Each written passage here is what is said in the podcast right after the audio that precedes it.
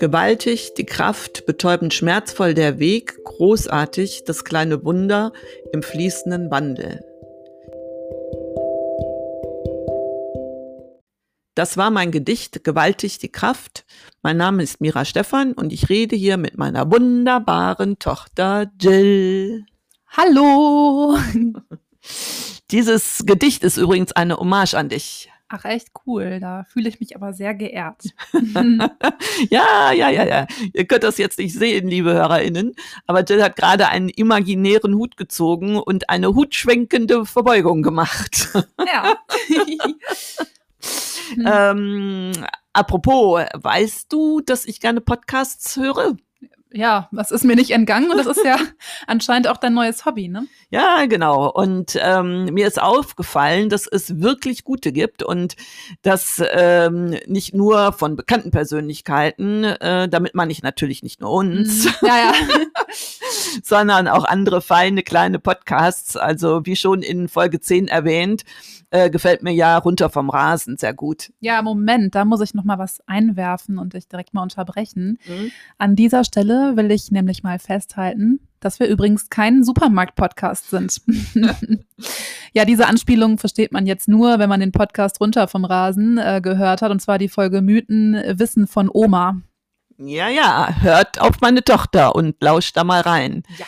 Äh, so, wo war ich jetzt ste- stehen geblieben? Ach ja, stimmt, bei den Podcasts, ne? Ja. Ja, in diesem Zusammenhang fällt mir da noch äh, eine ganz interessante Geschichte ein. Ähm, ich bin berufsbedingt mal von dem bekannten SWR3 äh, Hörfunkmoderator Christian Thees interviewt worden.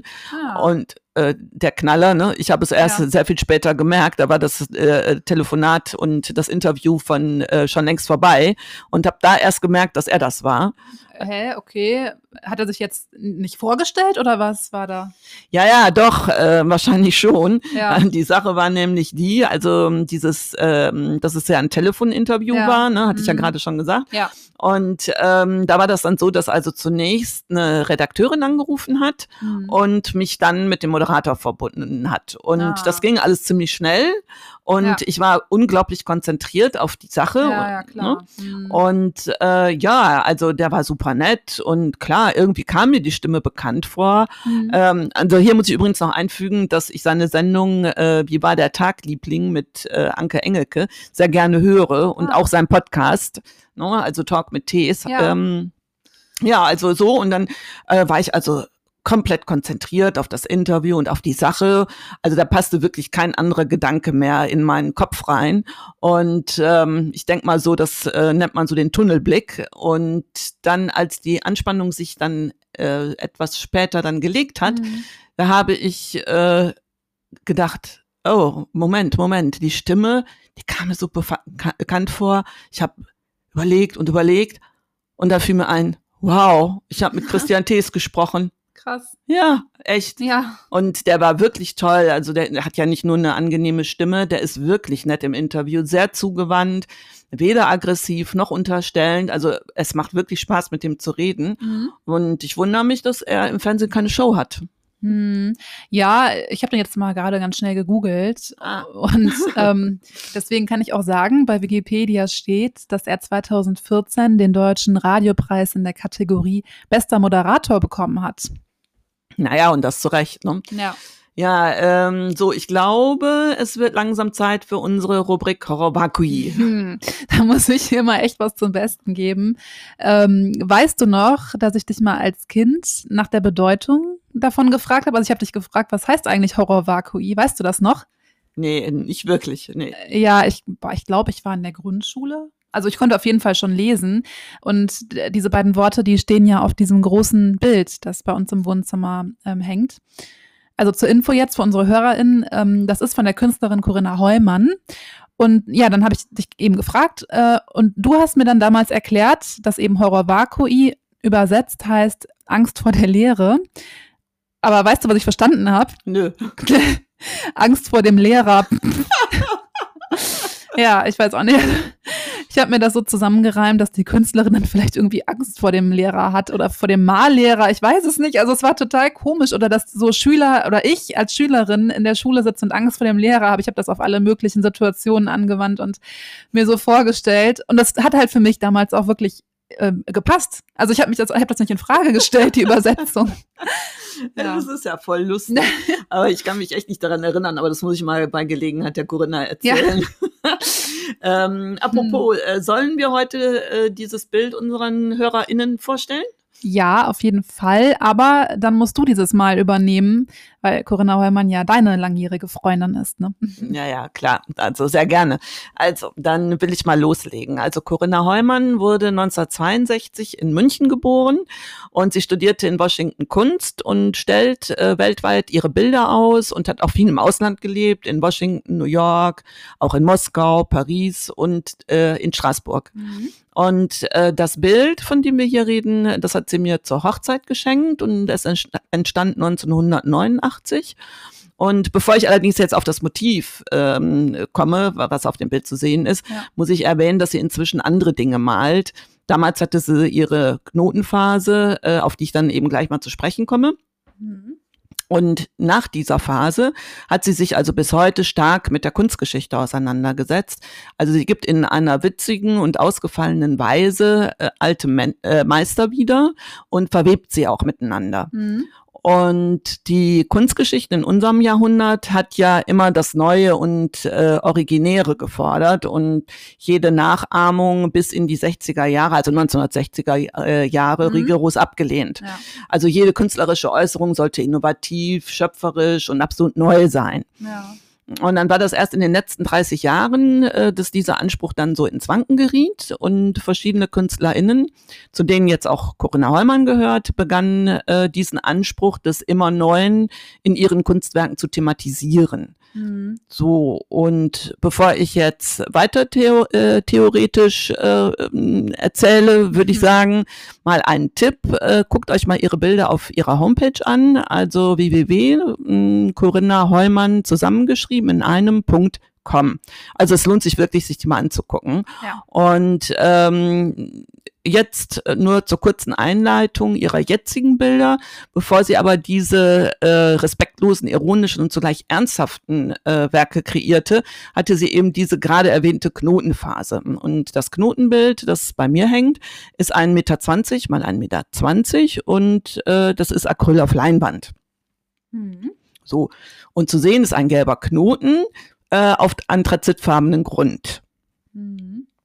um ja. Kreuzknoten, ne? So ein ja, ja, genau, ja, genau, ja, ja, ja, sagte ich ja, ne, so. Hm? Ja. Ja, ja, und um dem Knoten herum gibt es äh, helle Stellen, die also je nach Lichteinfall dann, also das ist auch ganz interessant zu beobachten, dann hellgrün oder helllila schimmern und dem Bild auch eine unglaubliche Tiefe geben. Mhm. Und äh, am unteren äh, Rand des Bildes steht nach links gerückt in großen kräftigen Buchstaben Horror Vakui und in blassen Buchstaben steht das Wort Vakui auf der linken Seite am oberen Rand und rechts sieht man beide Worte in blassen Buchstaben am äh, Rand entlanglaufen. Und teilweise sind auch die Buchstaben nicht komplett zu sehen. Also sie wirken mhm. so ein bisschen wie abgeschnitten. Ja.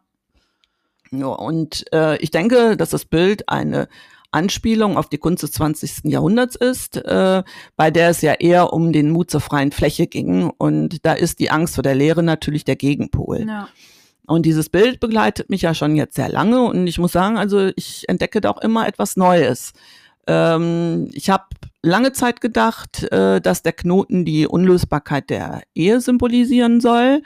Ähm, aber das kommt ja irgendwie nicht hin. Also wenn ich an die vielen Scheidungen meiner Generation denke, ja.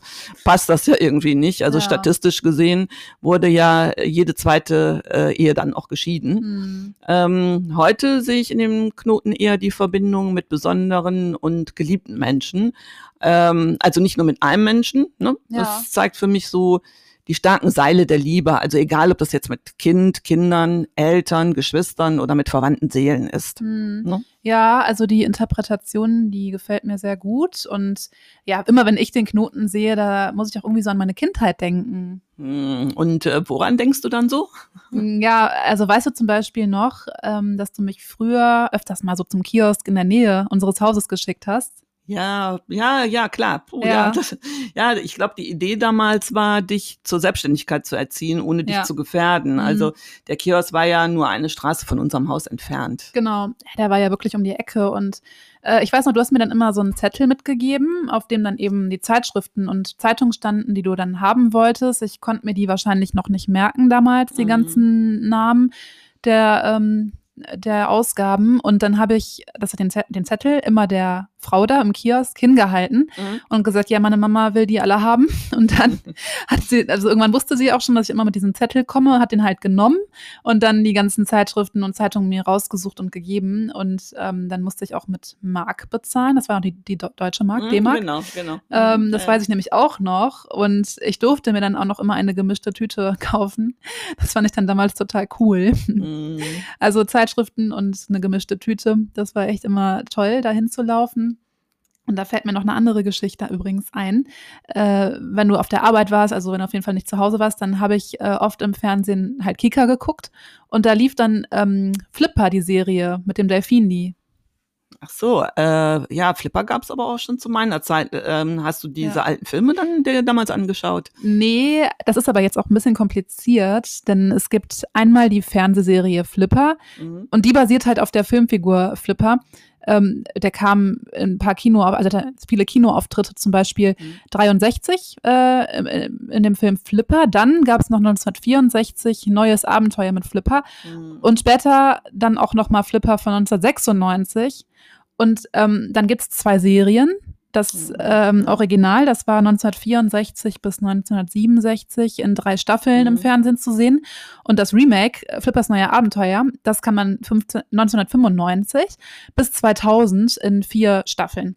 Ah. So, aber ich habe im Kinderkanal dann die Zeichentrickserie Flipper und Lopaka geguckt. Mhm. Also nochmal was ganz anderes. Und die war so cool. Die lief dann 97 bis 2000. Ja, und dann habe ich, das war richtig lustig, das ist echt hängen geblieben. Ich habe mir immer so mehrere Tassen Kakao fertig gemacht und dann immer eine in die Mikrowelle gestellt und heiß gemacht und die nächste schon mit Kakaopulver befüllt, die Tasse. Und dann ähm, aus der Mikrowelle genommen, die nächste reingestellt und bin mit der heißen Tasse dann zum Fernseher wieder, hab das dann äh, weggeext und äh, Flipper geguckt und äh, immer so wie so am Laufband Kakao hergestellt quasi. Echt, das ist eine voll coole Idee. ja, aber das habe ich nicht so oft gemacht. Also ich war auch manchmal nicht schnell genug, dann war der Kakao schon kalt. Der stand Mhm. auch zum Teil so aufgereiht schon auf dem Tisch dann. Und ähm, irgendwie war mir das dann auch manchmal einfach zu aufwendig, weil ich ja immer was von der Serie verpasst habe, wenn ich die ganze Zeit aufspringen musste ne? und in die Küche gerannt bin. Mhm. Und übrigens, ich habe äh, damals neben Flipper auch immer mega gerne Simsalagrim geguckt. Und ähm, das gibt's auch gerade im Internet zum Stream. Da habe ich neulich ähm, einfach mal alle Folgen durchgebinged. Hä, was ist das? Also, ja, ich habe ja, ja, ich habe exzessiv die Folgen alle weggesuchtet. Ah, also weggeguckt. Ja, Ja, ja. verstehe, verstehe, verstehe. Ja, mm, mir fällt da auch noch gerade was ein, Ja. äh, was ich dir unbedingt erzählen muss. Also in der letzten Woche gab es ja in unserer, äh, unserer Region so ein äh, riesengroßes Unwetter mit Starkregen. Mhm. Na, Gott sei Dank äh, war unsere Stadt also nicht ganz so betroffen, Ja. ähm, aber es gab schon ein paar Keller, die vollgelaufen sind. Mhm. Naja, nun, ähm, in unsere Straße fuhren dann auch einige Feuerwehrautos durch und da habe ich dann beschlossen, mir selbst ein Bild zu machen. Ähm, ich also mit Regenjacke und Schirm dann raus. Und bei einem Nachbar war die Feuerwehr gerade dabei, das Wasser aus dem Keller zu pumpen. Und mein Nachbar stand gerade vor seiner Haustür. Und äh, ich habe kurz ein paar Worte mit ihm gewechselt. Und du wirst es nicht glauben, da fuhr ein Auto mit Vollkaracho durch das Wasser. Oh Gott. Das Wasser spritzte in einem Schwall hoch und durchnässte mich wirklich von der Taille bis zu den Stuhen. Oh. Total ekelhaft. Ja.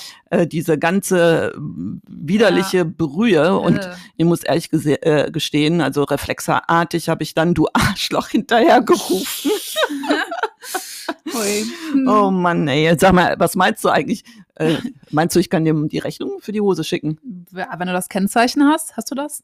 Naja, nee, komplett nicht. Ja. Ja. dann wird's, glaube ich, schwierig. Da kannst du dann eher nichts machen, oder? Ja, Ja. denke ich mal, ne? Ja. Aber, aber jetzt habe ich aber ne, die Hoffnung, vielleicht hört dieser Mistkäfer jetzt hier gerade mal zu. Also du da draußen, mhm. wenn ich dich erwische, ne, dann, dann. Ah, ja, dann haust du dir mal ein paar um die Ohren, ne? Ja, genau. ja. Nee, aber ich hoffe, dass das Schicksal ihm ein paar um die Ohren haut. Ja. Ich glaube nämlich an Resonanzen. Jawohl. Ja, ja, ja ich auch. So, liebe HörerInnen, wir sind jetzt am Ende unserer heutigen Folge angekommen. Das war Erbse und Schote für diese Woche. Wir hören uns nächsten Dienstag wieder. Ich freue mich drauf. Bis neulich. Glück auf. Tschüss. Tschüss.